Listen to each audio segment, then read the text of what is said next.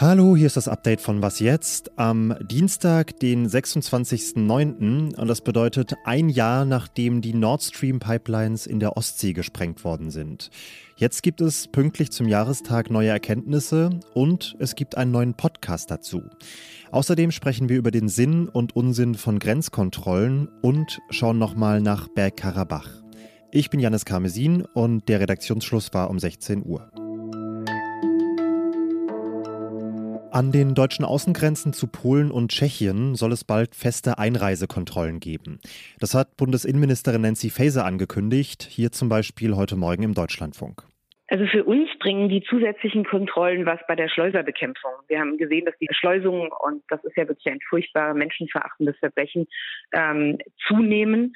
Und äh, dafür glauben wir, dass es wirksam ist. Die Koalitionspartner, also die Grünen und die FDP, sind gegen diese Kontrollen, genauso wie die Gewerkschaft der Polizei. Die Gewerkschaft sagt, diese Maßnahme sei aufwendig, teuer, produziere Staus und gleichzeitig sei sie wenig zielführend. Und die FDP argumentiert zum Beispiel viel entscheidender als solche Kontrollen, die maximal eine Notfallmaßnahme sein könnten, sei eine Lösung, eine Kontrolle von Migration an den Außengrenzen. Ich frage zu diesen Grenzkontrollen meinen Kollegen Jonas Spreter vom Newsdesk von Zeit Online. Was bringen denn solche Kontrollen an den Grenzübergängen tatsächlich, um Schleuserkriminalität einzudämmen? Ja, das lässt sich zum jetzigen Zeitpunkt noch nicht wirklich beantworten. Das Bundesinnenministerium teilt eben mit, dass jede vierte illegale Einreise eine Schleusung ist und da wollen sie jetzt ansetzen. Ob das dann tatsächlich klappt und diese Routen unterbrochen werden durch die stationären Grenzkontrollen oder ob sich die Schleuse einfach neue Wege suchen. Das äh, müssen wir halt sehen. Und man hat in der Vergangenheit auch schon gesehen, dass durch die stationären Grenzkontrollen an der deutsch-österreichischen Grenze sich die Balkanroute dergestalt verschoben hat, dass die jetzt in Polen endet und halt nicht in Österreich. Mhm, die Route hat sich also einfach verändert, ist aber nicht ausgetrocknet worden sozusagen. Jetzt ist ja die Debatte, die hinter diesem ganzen Diskurs steht, dass die Bundesregierung insgesamt darüber nachdenkt, wie sie Migration steuern, kontrollieren, eindämmen kann. Inwiefern haben solche stationären Kontrollen denn in der Hinsicht wohl einen Effekt? Also zum Beispiel, um langfristig Kommunen zu entlasten. Ja, auch das ist sehr umstritten, weil wer an eine deutsche Grenze kommt und da zu einem Bundespolizisten das Wort Asyl sagt oder auch nur irgendwie gestisch verständlich macht, dass er hier Schutz sucht, der wird aufgenommen. Ähm also aufgenommen im Sinne von, er darf einen Antrag zumindest erstmal Ganz stellen. genau, ja. Mhm.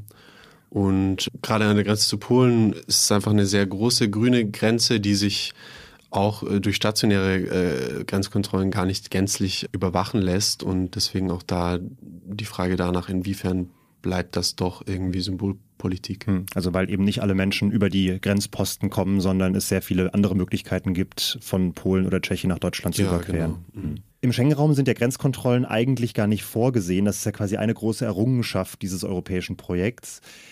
Zu welchem Maß ist es denn überhaupt möglich, solche Grenzkontrollen einzuführen? Was, welche, welche Hürden gibt es da?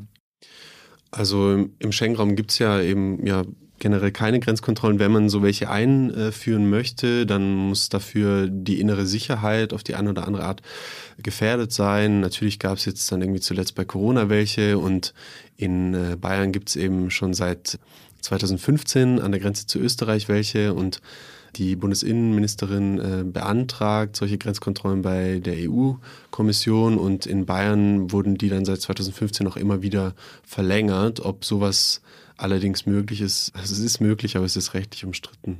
Ja, im vergangenen Jahr gab es ein Urteil des Europäischen Gerichtshofs, der die Rechtmäßigkeit dieser steten Verlängerung dieser Grenzkontrollen nach Österreich zumindest in Zweifel zieht. Danke, Jona.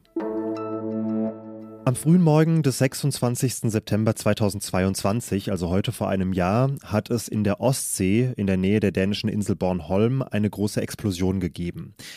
Die hat eine der Röhren der Pipeline Nord Stream 2 zerstört, die ja ursprünglich mal russisches Gas nach Deutschland transportieren sollte. Und am selben Abend, kurz nach 19 Uhr, gab es dann noch drei weitere Explosionen, dieses Mal gegen Nord Stream 1, eine zweite deutsch-russische Pipeline. Das ist jetzt, wie gesagt, ein Jahr her und zu diesem Anlass erscheint heute Tatort Ostsee. Das ist ein Podcast von Zeit, ARD und Süddeutscher Zeitung über die Frage, was an diesem Tag genau passiert ist. An diesem Podcast hat Holger Stark mitgearbeitet, der stellvertretende Chefredakteur der Zeit und Leiter des Investigativteams und der steht jetzt neben mir. Hallo Holger. Hey Janis, grüß dich. Holger, die Tat ist bis heute nicht final aufgeklärt. Aber was ist denn momentan so die heißeste Spur, der die Behörden und der ihr nachgeht? Was wir mittlerweile das erste Mal erzählen können, ist, dass es ein paar Verdächtige gibt, die identifiziert worden sind. Bislang wussten wir von der Andromeda, dieser Segelyacht, mhm. mit der das äh, Kommando dahin gesegelt sein soll und die Spreng, äh, Sprengsätze dort deponiert haben soll.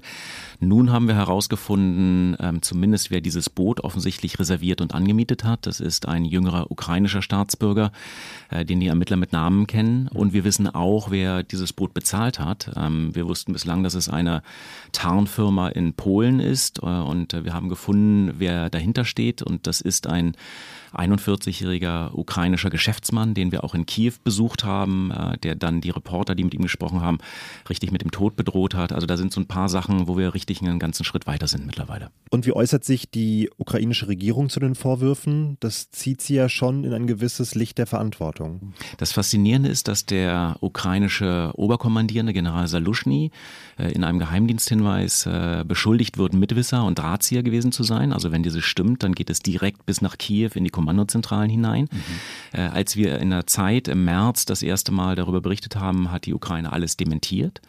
Ähm, und dann hat die Bundesregierung aber ein dezentes Signal ausgesendet, äh, dementiert besser nicht zu hart, das ist eine ernstzunehmende deutsche Untersuchung. Es kann sein, dass sie zu Ergebnissen führt, die für euch nicht so angenehm sind. Und seitdem sagt Kiew gar nichts mehr. Wir haben alle möglichen Stellen angefragt, Stillschweigen. So viel mal als kleiner Teaser. Wenn Sie die ganze Geschichte, den ganzen Fall nochmal hören wollen, dann finden Sie Tatort Ostsee jetzt überall, wo es Podcasts gibt und natürlich auch auf Zeit Online. Sie haben es vielleicht schon heute früh in unseren Nachrichten gehört. In der Konfliktregion Bergkarabach ist in der Nacht ein Treibstoffdepot explodiert.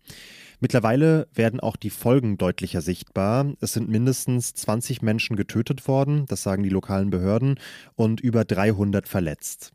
Die Opfer sind dabei vor allem Menschen, die gerade dabei waren, ihre Autos zu betanken.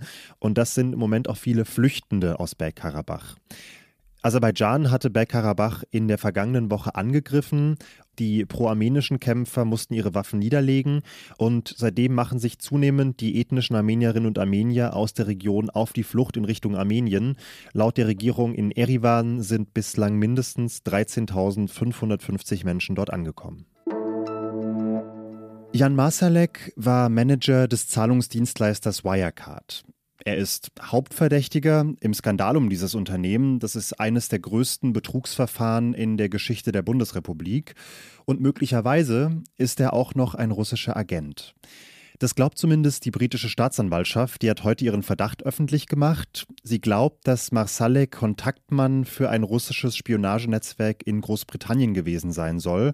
Dieses Netzwerk sollte Menschen in und außerhalb des Landes beschatten und möglicherweise auch entführen.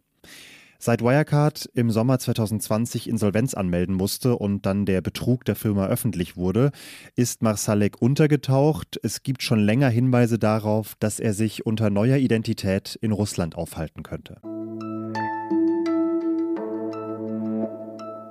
Was noch? Ich habe schlechte Nachrichten für alle Kindergeburtstage und für alle Festivalmäuse, denn Kosmetik mit losem Glitzer darf ab Mitte Oktober in der EU nicht mehr verkauft werden. Die EU-Kommission hat alle Produkte verboten, denen Mikroplastik zugesetzt ist oder die bei Gebrauch Mikroplastik freisetzen. Und dazu gehört eben auch diese Glitzerschminke.